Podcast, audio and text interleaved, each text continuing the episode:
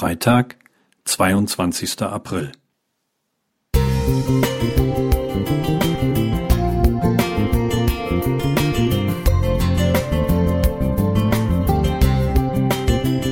Ein kleiner Lichtblick für den Tag.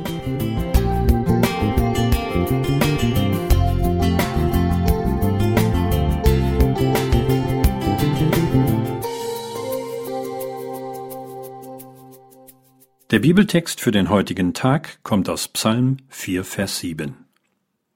Viele sagen, wer wird uns Gutes sehen lassen? Herr, lass leuchten über uns das Licht deines Antlitzes. David, der diesen Psalm geschrieben hat, vertraut Gott. Doch er nimmt auch wahr, was andere Menschen bewegt und welche Fragen sie an Gott haben. Und so greift er eine gängige Anfrage an die Zukunft auf.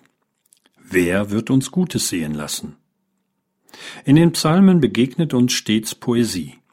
Mit sehen meint David wohl auch erleben und erfahren. Dieser Satz kann als offene Frage verstanden werden. Wer wird uns helfen? Worauf können wir hoffen?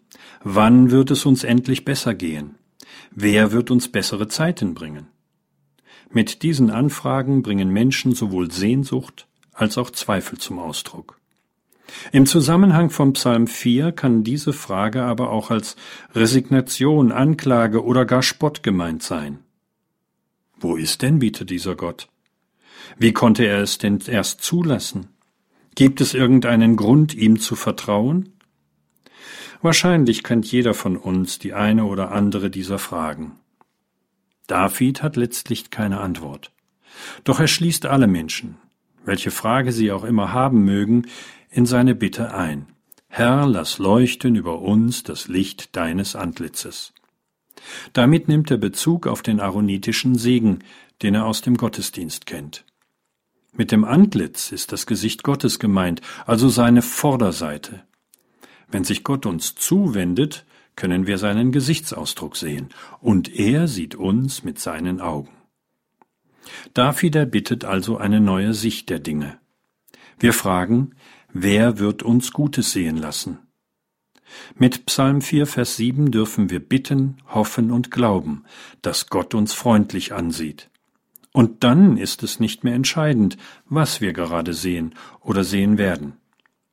Wenn Gott sich uns zuwendet, haben wir für die Zukunft nichts zu befürchten.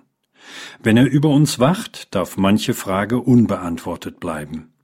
Wenn er uns sieht, sind wir nicht verloren.